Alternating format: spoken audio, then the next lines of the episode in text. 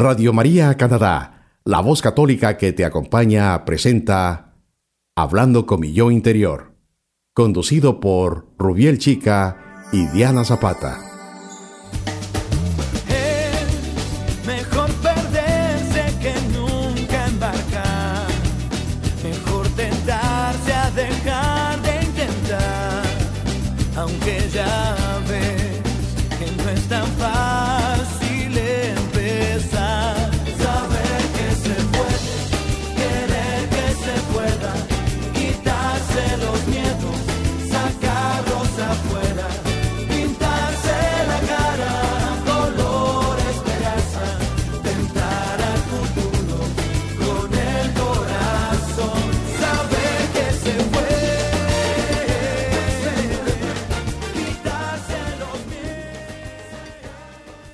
Bienvenidos a un nuevo episodio de su programa Hablando con mi yo interior. Les estamos saludando desde la ciudad de Toronto a todos los que nos escuchan a través de Radio María Canadá y también a los que nos siguen desde cualquier parte del mundo por medio de la aplicación de Radio María en sus teléfonos celulares. Mi nombre es Diana Zapata. Y mi nombre es Rubiel Chica, su psicólogo amigo. Los invitamos a que nos acompañen en esta ocasión a conversar un rato sobre un tema muy importante como es el sentido de la, que tiene la vida. Hoy nos acompaña un querido y respetado amigo Andrés Muriel, fundador de Cardinal porque la vida tiene sentido. Es una entidad comprometida con el fomento, promoción y mejoramiento de la calidad de vida, la prevención, asesoría e intervención en problemáticas de adicción. Andrés es estudiante de psicología y hoy nos estará contando su experiencia de vida. Andrés nos va a hablar hoy sobre el sentido que tiene la vida. Andrés, bienvenido al programa. Bienvenido, Andrés. Buenas noches, Rubiel. Buenas noches, eh, Diana. No, a ustedes muchas gracias por la, por la invitación y buenas noches pues a, a todos los oyentes. Gracias por acompañarnos en el día de hoy. Bueno, Andrés, cuéntanos como tu experiencia, como tu testimonio de vida frente a lo que estás haciendo ahorita con tu fundación y todo lo que has hecho en todos estos años de experiencia. Mm, bueno, básicamente, eh, incluso pues el, la concordancia del, tema eh, propuesto por ustedes de porque la vida tiene sentido es, es el lema de nosotros.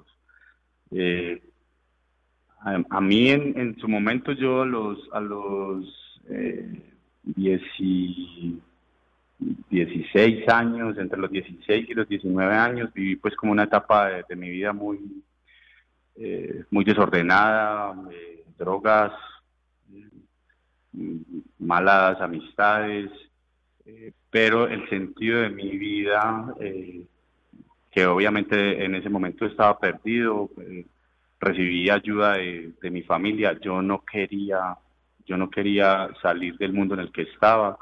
Ellos me prestaron como, yo le digo que me prestaron su voluntad y su conciencia porque yo no la tenía. Y en ese momento eh, eh, ellos deciden por mí y, eso es lo que dio sentido a mi vida. Realmente el sentido de vida mía eh, lo dio en su momento, en un inicio, mi, mi familia. Luego obviamente ya desintoxicado de las sustancias, eh, yo fui tomando ya mis propias decisiones y encontrando un sentido de vida, pues obviamente eh, propio, ya no, ya no influenciado por mi familia, pero obviamente ha sido mi familia pues el eje fundamental de, todo el, cambio. Yo ya llevo 20 años sin consumo, eh, cero sustancias, y, bueno, lo que hacemos ahora es transmitir ese mismo, ese mismo sentido de vida a otros eh, que igual pueden llegar incluso en las mismas condiciones de inconsciencia y, y sin voluntad. Eh, normalmente desde, desde, muchas disciplinas nos, nos dicen eh, que tiene que ser que uno quiera, que tiene que ser que uno es el que elija, pero en un inicio es difícil uno tomar esas, ese tipo de decisiones porque realmente en el fondo uno no quiere, pero con ayuda pues de la familia, los profesionales, de los sitios en los que uno pueda eh, asumir una rehabilitación adecuada, eh, puede encontrar realmente un sentido de vida y eso es lo que hacemos en Cardinal. Ayudar, a las, ayudar a los pacientes a encontrar el sentido de vida. Y nos contaste que ya hace unos 20 años eh, que estás en este proceso eh, de no consumo eh, de ninguna de estas sustancias, pero ¿cuánto duró exactamente ese proceso de desintoxicación? Unos, algunos años o algunos meses. El, el, el, proceso, el proceso de desintoxicación física, a, a, mi parecer, fue de dos, tres meses. El tema que vino después fue un tema eh, de desintoxicación, eh, digamos, lo emocional, psicológico. Moral. Y, y, para eso ayuda, sí, y para eso ayuda mucho los sitios en los que uno esté. Yo estuve en una metodología de donde se, era comunitaria, entonces lo que influye mucho es el fenómeno grupal, a pesar de que en, en esa época no existía mucho el, el tema de, en, estos, en este tipo de sitios acá en Colombia no existía mucho el tema de psiquiatría ni de psicología, eh, pero muchos encontramos la salida en, ese momento, fue en el fenómeno grupal y en el aprendizaje eh, por imitación de otros que ya lo habían logrado. Básicamente, básicamente fue eso, yo estuve a, año y medio, 18 meses eh, interno, pues obviamente con salidas una vez al mes a la casa, tipo, tipo de ejército, tipo de disciplina del ejército, pero pero con mucha mucha ayuda grupal y mucha ayuda de otras personas que habían pasado por lo mismo. ¿Y cómo es esa experiencia grupal? ¿Qué hicieron en esa experiencia? Bueno, el tema, el tema, el tema grupal básicamente no. En esa, en esa época era muy diferente porque el tema grupal lo ponían los mismos exadictos o los mismos ex consumidores. O, obviamente ahora ha cambiado mucho todo, ahora hay una influencia grande de la psicología, de la psiquiatría, hay una influencia grande de, otras disciplinas que ayudan mucho a, entender el, el sentido de vida, pero también hay un tema fundamental en ese, en ese momento del fenómeno grupal que era eh, básicamente el tema espiritual. Entonces eh, había una, un tema de, mucha unión por parte de los que estábamos en ese momento y, y, ese, y ese tema espiritual y ese tema eh, grupal nos influyó a muchos a, empezar a entender que necesitábamos un cambio en la vida. ¿Cuál fue el punto de quiebre y en qué momento de la vida? Nos contaste que más o menos hace, eh, hacia la edad de los 16 años, 15 años, de pronto empezaste como con estos eh, comportamientos y seguramente hubo un punto de quiebre eh, en algún nivel de tu vida, en el nivel, no sé, espiritual, emocional, familiar. ¿Qué fue de pronto lo que, lo que crees que desencadenó este comportamiento y que a la larga finalmente pues fue tu misma familia la que te pudo sacar de eso? Pero ¿qué fue lo que sucedió en la vida, sobre todo para estos oyentes o familias que estén pasando por un tema similar y que se puedan sentir identificados y puedan aprender de tu experiencia también? Bueno, realmente uno de uno de culpa a, a los padres, busca excusas ¿sí? Digamos que la excusa mía en su momento fue la separación de mis padres, había un tema de mucha timidez a nivel social, entonces yo era incapaz, yo tenía que eh, o tomar licor o, ingerir algún tipo de droga para poder hablar con, alguna mujer o, y, tenía un tema social fuerte porque eh, yo me crié aquí en, en Medellín en una época pues violenta y fuera de eso eh, era un momento era un momento muy eh, muy movido a nivel a, nivel social eh, en el que en el que muchos veíamos justificación en, en, la droga para, para no asumir como muchas responsabilidades de la vida. Realmente es un tema, yo pienso que uno lo afecta más como los temas al interior de la familia, así el contexto sea muy negativo eh, a uno la convivencia es que uno eh, eh, puede frustrarse, puede generar pues como muchos sentimientos encontrados. Pero paradójicamente lo que me lo que me abre a mí la, la luz es también el tema de familia. Cuando yo ya llevaba más o menos, yo no entré, como les dije, yo no entré por voluntad propia. La familia fue la que de una otra manera me presionó y, exigió un cambio mío. Eh, en ese momento, cuando yo veo la, el tipo de familia que tengo y cuando me veo que de todas maneras, a pesar de lo, de lo peor que conocieron de mí, me aceptaban, pues entonces yo lo que hago es un, cambio, lo que vos decís, un, momento de, quiebre y es entender que realmente lo único que tenía era mi familia a pesar de que tenía 19 años cuando ingresé pues al, al, sitio en el que estuve en recuperación, eh, realmente fue eh, pasar como el primer mes de desintoxicación y, ver a mi familia ahí, me hacían la visita cada ocho días, que realmente eran los, las únicas personas que estaban ahí eh, conmigo, entonces eso, eso generó un impacto en mí, tanto que yo hoy eh, después de 20 años eh, a todos los, los pacientes y, a toda, incluso a mi hija, a, mi, a, mi, a mis amigos, le, le, doy un papel demasiado eh, importante al tema de la familia. realmente lo que uno tiene en la vida es su familia. Sí, es que la familia es el factor protector más importante para la prevención de adicciones. Eh, ahorita estabas contando algo sobre la parte de los jóvenes, ¿cómo, ¿cómo le daríamos ese mensaje o ahorita las familias que están también en esa situación, pero que los jóvenes o cualquier persona o cualquier adulto también que esté pasando por adicciones, en este caso eso no, no tiene ni género, no tiene ni edad, ni raza, ni puede nada. suceder en cualquier momento. ¿Cómo, ¿Cómo hacemos para estas familias para que sigan, no sé si ponerle el tema de que sigan en la lucha frente a este, a esta, a este familiar? Para que pueda tener un proceso de recuperación. No darse por vencidos. Es decir, ¿cuál sería el mensaje? ¿Qué, deben hacer las familias? Mantenerse obviamente muy unidas, pero, pero obviamente eso cansa en algún momento. ¿Qué deben hacer esas familias para muchas familias, no, ya dejémoslo, por ejemplo, como decimos en Colombia, no, ya dejémoslo que se vaya para la calle.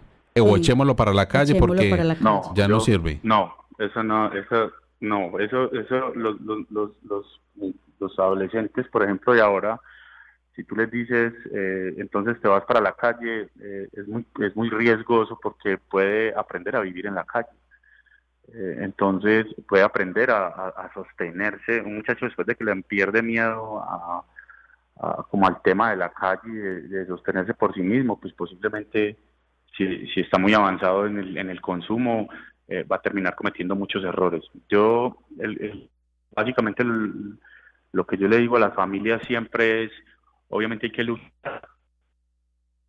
Utilizo mucho una palabra de, se llama amor responsable, o sea, es un amor pero sin alcahuetear. O sea, es un amor con límites, es un amor con norma, es un amor con respeto. Eh, muchas de las características de las familias es que realmente sobreprotegen eh, al, al, adolescente al punto de, de incluso asumir, ir en contra de sus propios principios como familia, ¿cierto? Eh, incluso permitir que, el muchacho cometa ciertos errores que pueden ir en, contravía de lo que siempre se ha profesado como familia. Entonces es, es buscar la ayuda, es buscar la salida, eh, siempre con mucho amor, pero con amor con límites, no, no alcahueteando. No sé si la palabra es, es, muy universal de alcahuetear, pero es, es, eh, es amar con responsabilidad, pero exigir también, exigir. Entonces, eh, no, no es echar a la calle, no es gritar, no es, no es asumir una posición y si en algún momento tienen que recurrir a, a, generarle al muchacho la presión de que debe estar interno, de que debe recuperarse, eh, pues obviamente puedan tener las herramientas. Aquí en Colombia hay, hay una figura jurídica de internamiento de emergencia en estado de agitación o, por discapacidad eh, o, mental. Entonces, eh, para nadie, para nadie es, un secreto que la, adicción tiene que ver con un trastorno mental. Y es una enfermedad. Entonces, va, exactamente. Mm. Entonces, básicamente amparados en eso, eh, um, muchos de los muchachos, porque la, muchas familias dicen es que es con voluntad, es que es con conciencia el problema, pero es que resulta que estos muchachos no, no tienen ni voluntad ni conciencia. Si, si tuvieran voluntad y conciencia no terminarían como están. Eh, entonces, eh, básicamente es que la familia debe, el consejo principal es mucho más responsable, pero exigiendo que debe haber un cambio, si no busca las herramientas incluso legales porque hasta donde tengo entendido eh, mundialmente las las hay. Eh, aunque obviamente yo sé más pues como de las medidas aquí locales pero si como familia se unen a, ayudar y a involucrarse pues como en el proceso del, del adolescente pues obviamente va a tener muchos mejores eh, va a haber muchas más posibilidades. Claro, y me, gusta algo que dijiste, es que la familia le debe prestar como la conciencia y la voluntad a, estos jóvenes o cualquier persona esté pasando como por, esta, por esta enfermedad, porque esto es una epidemia también, porque eso es a nivel mundial, es una enfermedad que hay que prestarle mucha atención y que tenemos que tenerlo muy presente. Y la persona afectada definitivamente no, no tiene esa capacidad eh, ni la voluntad de identificar y, conocer y, básicamente entender la problemática en la que está inmerso. Entonces, lo que decías antes es muy interesante que ellos me prestaron la voluntad y la razón y las ganas pues como de, salir de esto, porque el, individuo como tal en ese momento no tiene esa capacidad de decidir ni de buscarle el sentido a la vida. Entonces, realmente, ¿a partir de qué momento y cómo fue ese proceso de encontrarle ese sentido a la vida nuevamente, Andrés? Cuéntanos. No, volver a, volver a, a, ver la vida sin haber tenido la oportunidad de estar, eh, pues obviamente abstemio de, la sustancia por un tiempo, eh, da una visión totalmente diferente de la, de la vida. Cuando a, tan escasa edad tú ya has perdido el, sentido de la vida, volver a ver la realidad con, con todos sus matices, entendiendo que, que pueden existir eh, momentos eh, de bajo estado de ánimo, que pueden existir muchas cosas, entender la problemática eh, individual, o sea, la, problemática de uno mismo, hace que pueda em, em, empezar a ver como una luz en el camino. obviamente siempre, siempre profeso la frase de porque la vida tiene sentido, incluso la vida, la vida cobra sentido en la medida en que también empezamos o yo al menos empiezo a servir a los otros, no a ponerme como ejemplo, pero sí a, mostrarles que por donde yo he caminado me ha ido bien y, por ahí pueden seguir muchos. Y pues bueno, ya llevamos 15 años con, con Cardinal, eh, llevándole luz, llevándole sentido de vida a, muchas familias, a muchos pacientes y, incluso eh, muchos eh, incluso se han tatuado el, el, logo de, Cardinal. De, Cardinal que tiene que ver con, que, tiene que ver con, con, un hombre liberado. Hablando de eso, ¿qué, experiencia te tocó como, cuál es la experiencia que te ha tocado como más en el corazón? Pues pongámoslo ya como en ese sentido. ¿Qué experiencia te ha tocado que hayas visto, que digas, ve, esta me tocó en el corazón y me llegó, y por esta persona que salió adelante con este cuento de este mundo de las adicciones? ¿Cuál, cuál ha sido como esa experiencia que te haya marcado? Bueno, realmente yo, yo aprendí, es, es, una experiencia eh, no, de un, no de un ser individual, sino de un grupo de personas. Eh, a mí me tocó estar en tratamiento con eh, habitantes de calle. Y, y, yo, a pesar de que consumía drogas, no venía de una familia, entre comillas, funcional, pues normal en ciertos aspectos no yo nunca había estado en, ni en situación de calle ni, ni pues no o sea si, amanecía un, día por fuera de la casa era mucho pero haber estado en contacto con gente que lo había perdido todo eh, y que habían pasado muchos años porque obviamente en estos últimos 20 años ha cambiado mucho el, el, perfil del consumidor de drogas eh, en, el, en el tiempo en el que yo estuve, lo que a mí más me resignificó la vida fue ver personas, compartir con personas que lo habían perdido todo y que incluso no tenían posibilidad de recuperar eh, muchas cosas a nivel económico, a nivel espiritual y, y, verlos eh, salir adelante y verlos asumir una posición diferente me, me permitió a mí pues como compararme con ellos y no y decir yo no quiero llegar allá, yo quiero vivir de otra manera y quiero realmente disfrutarme esta vida diferente y quiero disfrutarme mi familia y tener mi familia y, poder hacer muchas cosas que de pronto o, yo ni había vivido, pero entonces creo que lo más significativo fue el, verme eh, compartiendo con, con, personas que lo habían perdido todo y poder uno valorar pues como realmente todo lo que tiene que yo realmente apenas estaba empezando la vida y no había, no había perdido realmente nada. Ah, qué bueno, excelente. No sé si te acuerdas de la, ¿cómo es? La canción de Rubén Blades. Es, sí, Amor y Control. Amor, y, Control. ¿Qué opinas de esa canción? Sí, esa, esa canción la volvimos un himno en el Cardinal, por ejemplo. Ah, qué bueno. O sea, y tiene que ver, y, y, es, y es una de las, y es una de las, digamos, de los, de los matices que nosotros les queremos mostrar a, a muchas familias, y es el tema específico de, del amor, del control y de que no solo es en una situación de adicción, sino que también puede ser en una situación, incluso como lo habla la canción de del cáncer, del cáncer de la mamá. El cáncer de la mamá, sí. Eh, que realmente uno vuelve ahí a, entender muchas cosas y que lo hace entender a, muchos de los que estamos en esto. El tema no es la sustancia ni el, ni el abuso de la sustancia, el tema es el, el, abuso que, que, se puede llegar a tener en su momento de, incluso de, familiares, incluso de, de no valorar pues como muchas cosas. Entonces yo pienso que ahora tenemos muchos matices y no solamente en el tema de adicciones, sino que puede ser comparado con, con otro tipo de enfermedades que, que ponen, que ponen a, a, los individuos eh, cara a su, a, su, a su realidad y a, y a, que realmente tienen que encontrar un sentido de vida para, para poder darle, valga la redundancia, sentido a ese momento que están viviendo. me parece bien, bien interesante esa canción y, y, y, es un himno, es un himno y más para nosotros los, de habla hispana es un himno, y una invitación al amor, pero al amor con control, con responsabilidad. Exacto.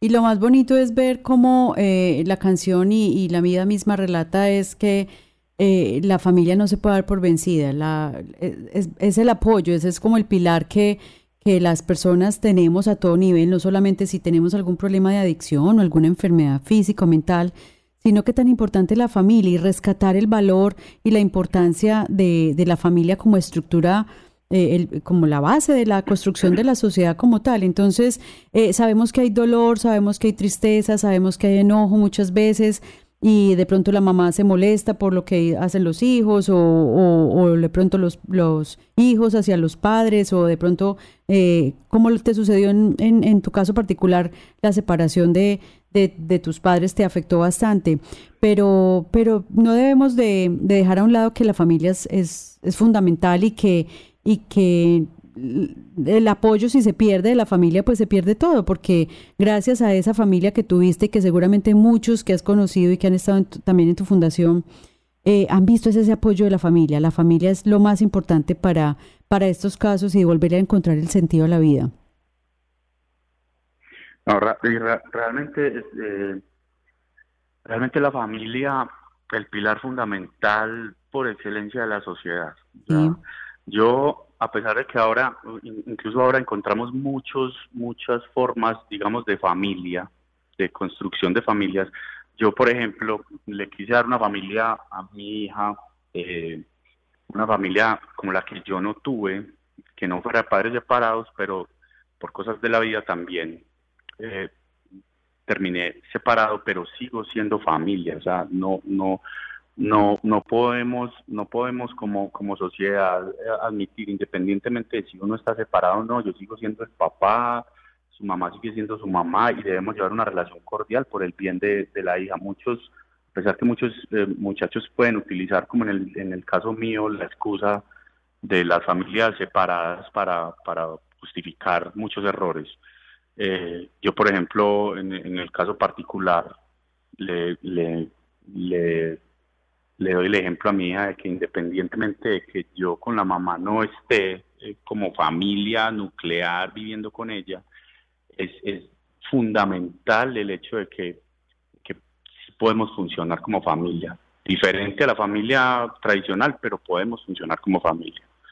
Eh, y, y, incluso llevo una muy buena relación con la mamá de mi hija y, pienso que eso le da mucho sentido a muchas, yo, yo veo familias en, en, la institución que independientemente que no que no manejen una relación de pareja, entienden que son familia y que deben estar como apoyo papá y mamá ahí, apoyando, fortaleciendo, escuchando, acompañando. Entonces es, es, es, una, es un tema bien interesante el tema de la familia, porque familia, familia eh, no necesariamente tiene que estar eh, constituida como estructura, sino que también puede eh, en, su momento aceptar ciertos errores y, recuperar pues como, como todo el sentido de vida de, la familia y de un muchacho, independientemente que estén separados. Bueno, y de pronto, eh, antes de que terminemos, Eh, Andrés, contémosle a nuestros oyentes, sabemos que en todos los, los países eh, puede ser diferente, sin embargo, este tipo de fundaciones pretenden a la larga es no solamente recuperar a la persona eh, de su problema de, de, consumo y de adicción como tal, sino también recuperarlo en valores, en sentido de vida, en, en un proyecto, en algo que, que, sea más, superar, puede ser como más allá de, de, todo su problema de consumo y que se, llegue a ser pues como una persona de bien y, feliz y saludable. Em, cuéntanos más o menos en, tu experiencia particular de tu fundación, eh, cómo manejan, pues, como, o sea, cómo reciben a las personas, cuánto tiempo eh, están en tratamiento, qué tipo de programas tienen para ellos y sus familias. Cuéntanos de qué se trata el programa. Bueno, el tema, Sí, Diana, mira, el, el tema específico es, eh, incluso eh, está a nivel mundial, es el tema de comunidades terapéuticas. Nosotros tenemos una metodología basada en la comunidad terapéutica, por eso les hablaba del fenómeno grupal. Entonces son, son grupos de personas con, con, con las mismas características de enfermedad, en este caso adicción, pero siempre hay una patología asociada también a, al consumo eh, la, ahora se habla mucho de patología dual. Entonces ahora eh, el, el, tema específico es eso, o sea, hay una desintoxicación física que todo individuo debe pasar, pero realmente la verdadera desintoxicación, eh, digámoslo en palabras un poco más espirituales, es la desintoxicación del alma. Entonces, entonces cuando, cuando un paciente, cuando un, adolescente, cuando un, muchacho empieza a reconocer que ha perdido valores, que tiene que recuperarse en valores, que tiene que recuperarse eh, en, su, en su fuerza espiritual, que tiene que recuperar eh, no solo su físico, no es dejar de consumir una sustancia, es, tratar de ser cada vez mejor persona, es, eh, mejor ser humano, aceptar que se equivoca, aceptar la frustración, aceptar la limitación, porque hay, hay, momentos incluso de limitaciones no solo, no solo físicas, sino también mentales.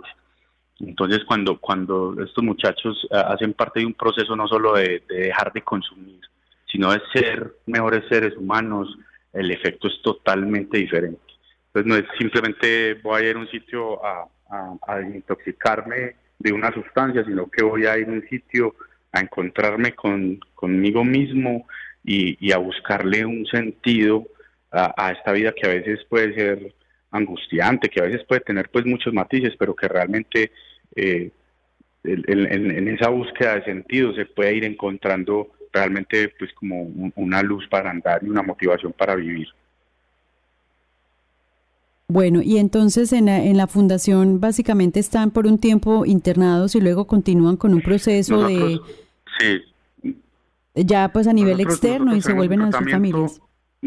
sí, nosotros tenemos un tratamiento que en un principio empieza con una desintoxicación física, luego hace todo un desmonte, digamos, de la personalidad negativa que se, con la que se venía por medio de unos objetivos terapéuticos que deben cumplir mes a mes, y luego hacen ya un, empieza, se empieza a montar como una nueva estructura de personalidad, obviamente guiado por psicólogos, por psiquiatras y por personas que han pasado pues como por el mismo tema, y eh, están internos eh, básicamente pues en Cardinal. El tratamiento es entre 12 y 18 meses interno, pero obviamente con visitas de la familia y, salidas esporádicas también para evaluar cómo va avanzando. Y luego de eso tienen seis meses de seguimiento por fuera para eh, volverlos como a enganchar socialmente y familiar y socialmente y ahí poder ya darles como de alta en el tema de, de, manejo de emociones, de habilidades para la vida, de, manejo del tiempo libre. Realmente es un tema completo, por eso es un proceso eh, paso a paso, se va dando por etapas eh, y va en, siempre en, ascendiendo, siempre es ascendiendo. Eh, bueno, ahorita estabas hablando de algo que me, que me gustó mucho y que decías de desintoxicación del alma. ¿Qué, qué, te refieres como con eso? ¿Cuál sería como el punto clave? Bueno, realmente uno mm, cuando, cuando empieza a buscar cómo evadir la realidad por medio de una sustancia o por medio de otras, muchas, ahora, ahora hablamos de adicciones tóxicas y no tóxicas, por ejemplo. desintoxicar el alma es, perdonar, es, es reformular eh, como los como las vivencias que se haya tenido en la vida, eh, replantear eh, el ser humano tiene la capacidad de replantear constantemente su vida y, mirar y aceptar que está equivocado.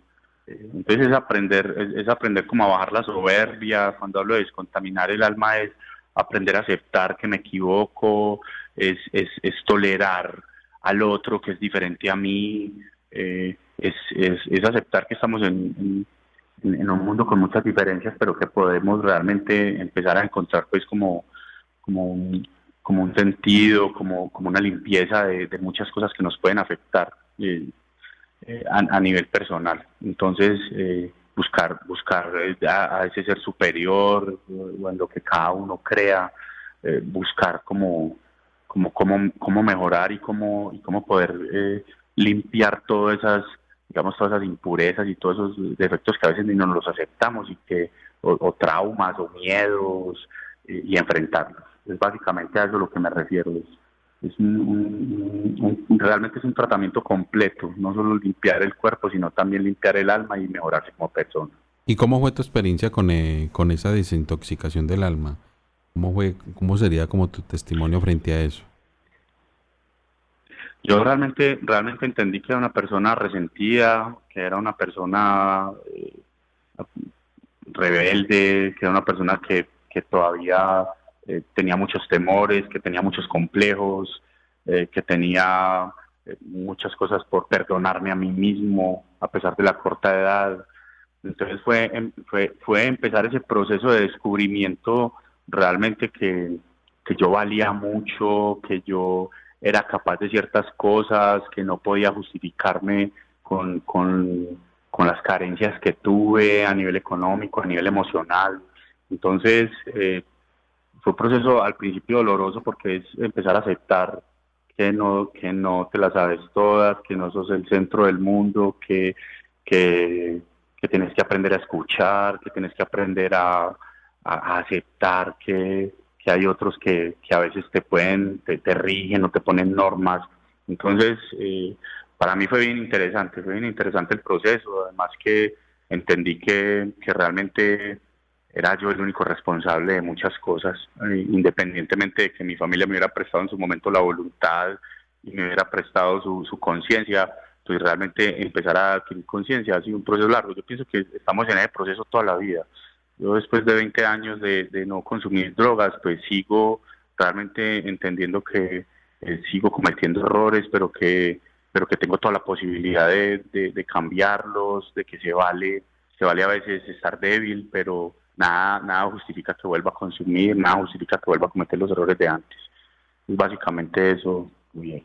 Sí, Andrés, y lo más importante es que eh, es una es un acto de valentía también lo que estás haciendo en este momento y seguramente eh, eh, has tenido algunas otras entrevistas o posibilidades de hablar con muchas personas y hablar de tu propia experiencia y es muy bonito también como desde esa humildad hablar desde el corazón y decir fallé, me equivoqué, eh, tuve un tropiezo en la vida y, tuve la, la, voluntad y la, y la capacidad también de, de aceptarlo, de levantar la cabeza, mirar hacia adelante construir mi proyecto de vida y, bueno, y ser también un ejemplo para los demás. Entonces, eh, felicitaciones y, qué bueno que tengas esa valentía de compartir esa experiencia con los demás y, habrá muchos oyentes que seguramente están pasando por la misma situación o conocen a otras personas y tal vez este testimonio les ayude también a, a tomar esa valentía que necesitan para, para salir adelante y poder eh, de pronto salir de este problema que tengan ellos, sus, sus familias o algún, algún amigo, algún conocido. Entonces, muchísimas gracias de verdad. Eh, te felicitamos de corazón porque vemos que ha sido un proceso eh, muy, muy bonito, muy duro en el camino también, nos imaginamos, pero, pero a la larga seguramente pues ha valido la pena. Finalmente, ya para terminar, Andrés, cuéntanos cuál es la enseñanza de vida que te ha dejado esto y que rápidamente le podamos compartir a nuestros, oyentes. Bueno, eh, primero, pues bueno, muchas gracias a ustedes por permitirme transmitir, pues como el, una de las frases, eh, digamos que yo le le hablo a, muchas personas y es eh, se vale se vale prestarle al, al, familiar la conciencia y la voluntad que no tiene, sí. Esa es básicamente una de las, como de las premisas mías.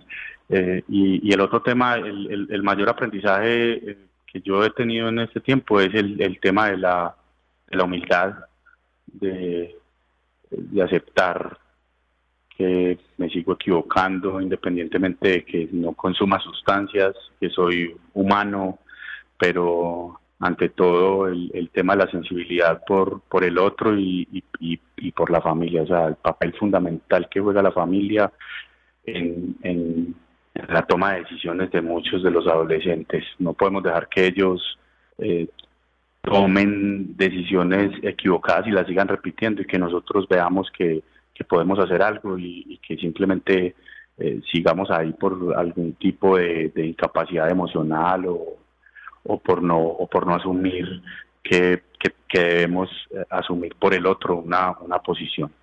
Eh, no, el, el, sentido de vida cada uno lo va encontrando a medida que va valorando muchas cosas y, obviamente vivir el aquí y el ahora con responsabilidad y por encima de todo con mucho amor y con mucho control. Excelente, qué bueno Andrés. Bueno Andrés, muchas gracias por acompañarnos, por compartirnos tu experiencia de vida, por tener este tema tan importante para nuestros oyentes aquí a nivel de Canadá y a nivel de Latinoamérica. Bueno. No, muchas gracias a ustedes y de verdad que eh, valoro mucho eh, este tipo de, de, programas porque la, la, tienden a, ayudar a, los otros a que otros vayan encontrando una luz, vayan encontrando un sentido de vida. Los felicito a ustedes por el programa. Qué bueno, y esperamos pues que nos acompañes en otra oportunidad. Claro, Claro, con mucho gusto. Bueno, hasta la próxima. Felicidades. Bueno, queridos oyentes, hasta aquí nuestro. Bueno, hasta aquí nuestro programa del día de hoy. Recuerden que lo estuvimos acompañando a sus amigos Rubiel y Diana. Hoy estuvimos conversando sobre el sentido que tiene la vida. Esperamos que les haya interesado y les haya gustado este tema. Muchas gracias por recibirnos cada semana en sus hogares o en sus sitios de trabajo. Permanezcan en sintonía de la emisora Radio María Canadá. Envíenos sus comentarios al email hmi@radiomaria.ca y denle like o me gusta a los audios de la página de Radio María Canadá. Radio María Canadá. La voz católica que te acompaña.